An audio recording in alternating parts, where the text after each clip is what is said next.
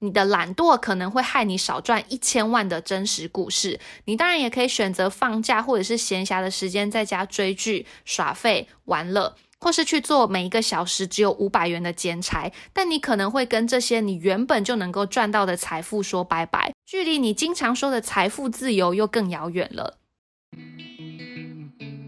欢迎收听 Fun with Me Talent Ecosystem 的 Podcast，我是 Dora。在这里，你会听到关于职涯规划、成为人才的秘诀与打造自己喜欢的生活方式。如果你也有职涯发展上的困扰或工作与生活难以平衡等问题，在这里我将透过不同的真实案例来与大家分享，帮助你用更轻松、省时的方式达成自我成长与拥有自己喜欢的生活方式。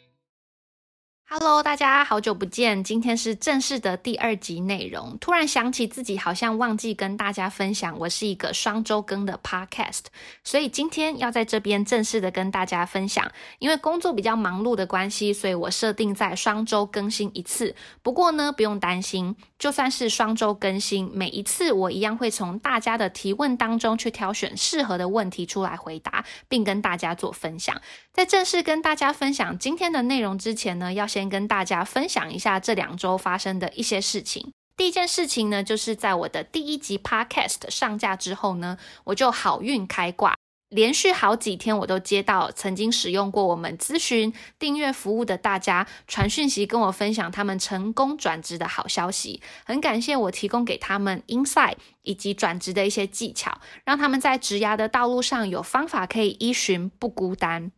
有一个晚上呢，我甚至连续接到三个好消息，真的很开心能够真的帮上你们的忙，也希望未来呢有更多人可以透过我们的服务成功获取自己想要的职涯哦。那第二件事情呢，也是跟今天要分享的内容有相关的。就是在上周呢，我们有一场 private meetup，在这场活动上面呢，我跟大家分享了职涯盘点的细节内容，以及你的懒惰可能会害你少赚一千万的真实故事。你当然也可以选择放假或者是闲暇的时间在家追剧、耍废、玩乐，或是去做每一个小时只有五百元的兼差。但你可能会跟这些你原本就能够赚到的财富说拜拜，距离你经常说的财富自由又更遥远了。听完我的分享之后呢，也有不少活动参与者激发起自己的斗志，希望可以更积极的去为自己开创不同的可能性。而当中呢，就有人问我说：“哎，Dora，我要怎么在日常生活当中去培养这些思维呢？因为你不分享这些故事，我完全没有想过我自己也可以去做某一些事情。”感觉上我对植牙的认识好像很局限，因此呢，第二集 Dora 想要来跟大家分享，每个人在日常生活当中都可以做的一些事情，都可以慢慢去培养这一些思维方式哦。其实它并不是一件很难的事情，只是你有没有去想，以及你想不想积极的去实践跟达成而已。而且呢，我今天也不是在跟你说什么正职工作的事情，所以它完全不是属于职涯规划的部分。无论你现在几岁，或者是说你明年有没有计划要转职，都不影响你今天听完内容之后去实践哦。那第一个要来跟大家分享的心态，就是我经常说的“狡兔三窟”的理论。虽然“狡兔三窟”不是一个很正向的成语，但用这种诙谐的方式，如果能让你更有记忆，我觉得也没关系。所谓的“狡兔三窟”呢，就是希望大家不要只有一个 income 来源，因为如果你只有一个主要收入来源，也就是你的正职工作，你就很容易被工作绑架。曾有一位来找我做咨询的朋友，就是因为这样，生活很不快乐。他跟我见面的时候呢，整个人的状态都非常差。因为我本来就认识这位朋友，他跟上次见面比起来，状态真的差很多。主要就是因为他在他的正职工作上不开心，跟老板处的也不是特别好。也要接受一些不公平的对待，但是因为这个工作可以给他高于市场行情的薪资，他觉得说离开这间公司比较难找到更好或者是相同薪水的工作，所以他只好忍受这一切的不开心跟不公平的对待，所以整个人的身心状况都变得非常差。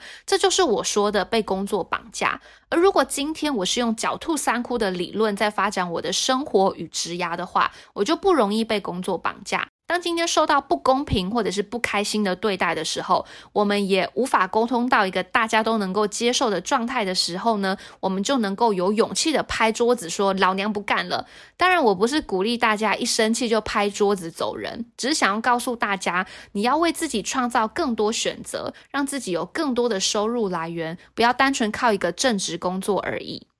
那听到这边呢，你也许会立马想到说，诶，那是不是要去投资股票，或者是买什么 ETF 啊、NFT 啊之类的？可是接着你可能又会想到说，诶，可是我现在没钱呢，我我没办法买这些东西，那我是不是就只能被绑架，没办法执行你说的什么狡兔三窟的理论呢？其实不是，只要你有一个不错的技能，无论你现在几岁，你都可以达到我说的狡兔三窟的境界。你现在就可以开始立刻思考，你自己有没有某一项过人的技能呢？这个技能可以是任何的，比如说拍片啊、做音乐啊、冲咖啡啊、写程式啊、做数位行销等等的都可以。接着你要思考的就是，我的这些技能可以应用在哪里？今天我很会冲咖啡，不表示我只能当一个咖啡师，或者是去开咖啡厅。有没有可能你可以结合自己的一些兴趣，或者是说跟别人的技能去做一些结合，延伸出新的工作呢？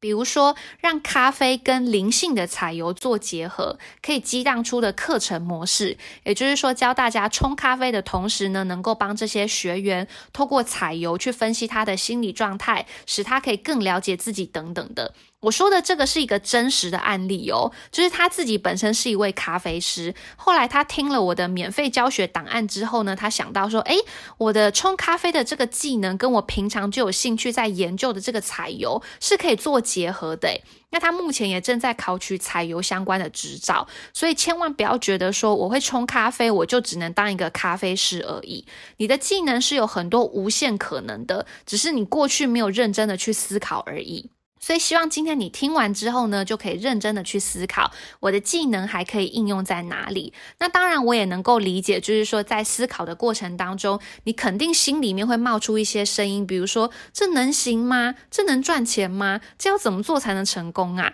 会有这些担心跟害怕都是正常的。但也要跟大家说，在你没有尝试之前，你想再多，你担心再多都没有用，你都不会知道答案的。因为国父也不知道自己要革命几次才能成功。你每天在用的这些 Instagram。Line 他们在刚上线的时候，也不知道自己会不会成功，可以拥有多少的用户来使用他们的产品，而且有一些事情是你没有做之前，你绝对不会想到的。所以呢，第二个呢，要来跟大家分享的心态就是，先不要设限，多方尝试，而且越年轻的时候去探索越多越好。如果你发现你自己读错科系了，那你就尽早转系吧，反正长大都可以转职了，为什么学生时期不能转系呢？如果你觉得自己对行销有兴趣，那你就去学习，没关系，不用觉得说，呃，可是我是读设计的，或是可是我是读心理学的，好像跟行销沾不到边，没办法学。这些年轻时候的探索呢，都会在日后用不同的形式再回到你的身上，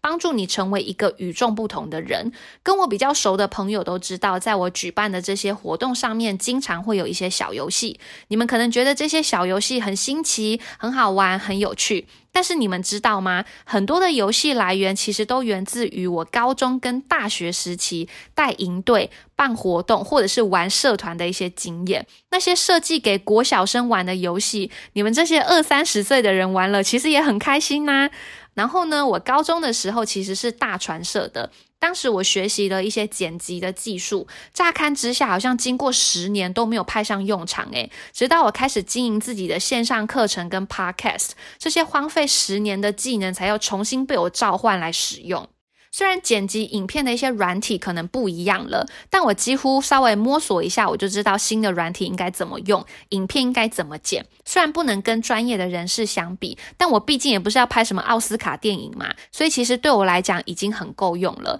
我就经常会庆幸，就是说我小时候没听我父母的话。我爸妈经常告诉我说什么哦，你乖乖读书就好啦，不要给我搞那些社团什么有的没的，因为他们担心我荒废学业。但我就觉得说，为什么既然读书是为了以后可以赚大钱啊，赚大钱要过好的生活。那为什么现在做让生活开心的事情却不可以呢？而且我有学习耶，我又不是做什么坏事情，为什么不行呢？可是因为当时我年纪也还小嘛，就涉世未深，也说不出个什么有有道理的这个逻辑来说服他们，所以我的父母经常觉得我是一个不听管教，然后呢就是讲不听的熊孩子这样子。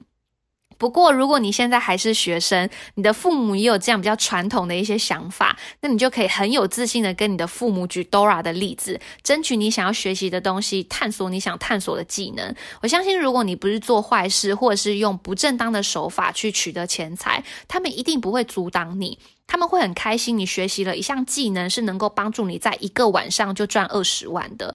我这边建议的多探索，当然不是说哦，我盲目的探索，或者是说三分钟热度的那种探索。我这边推荐的探索呢，是指说你真的用心去体会你所学习的这项技能，你喜不喜欢？你能不能够 pick up？去感受生活当中有哪一些不方便的地方？那我可以透过我的技能，或者是怎么样的创意，去改善这些不方便的地方呢？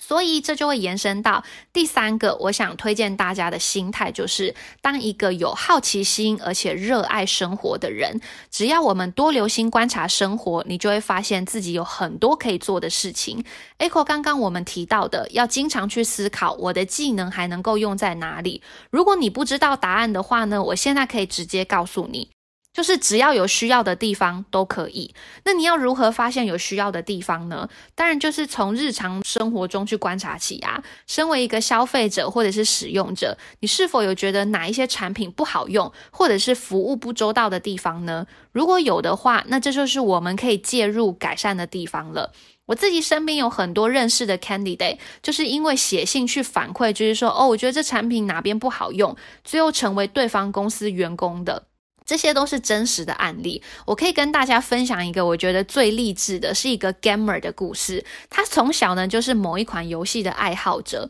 随着游戏的改版，他觉得这个游戏已经失去他儿时玩的那种经典的感受。游戏改得越来越市侩，好像不买装备都没有办法继续玩下去。而且故事的情节也为了迎合大众的口味，已经失去原来那种经典的元素。他就很痛心疾首的写信给这个游戏公司，跟他们说。你们不能这样摧毁一款我心目中的经典。你们应该要把这个游戏做成 blah blah blah blah 怎么样子？然后他就提了很多的建议。那其实这一切都只是为了他心中这款经典的游戏可以持续这种神话的地位这样子。结果没有想到，他最后竟然成为那个游戏公司亚太区的总经理。那当然，他不是一开始进去就当总经理啦，他也是从一个游戏制作开始担任起的。只是想要告诉大家，这个重点是说，从小打游戏，长大就可以成为一个总经理哦。没有啦，不是，是说千万不要小看你的一封免费邮件，你告诉对方你的感受、想法跟建议，这些其实对对方来说，有可能都是很 valuable 的，无关乎你的年纪、工作年资等等的。只要你真心热爱一件事情，你对这件事情是有想法的，其实你随时都可以 feedback 给对方。那也希望今天跟大家分享的三个心态呢，都可以帮助你们在日常生活中无痛的去培养自己不同多元的思维，成为一个享有自由、享受生活，同时也能够成功掌握自己人生的人。也欢迎各位到我的 IG 去私讯我，把你的职涯烦恼分享给 Dora，我们会在日后的集数为大家解惑。那我们就下次见喽，大家拜拜。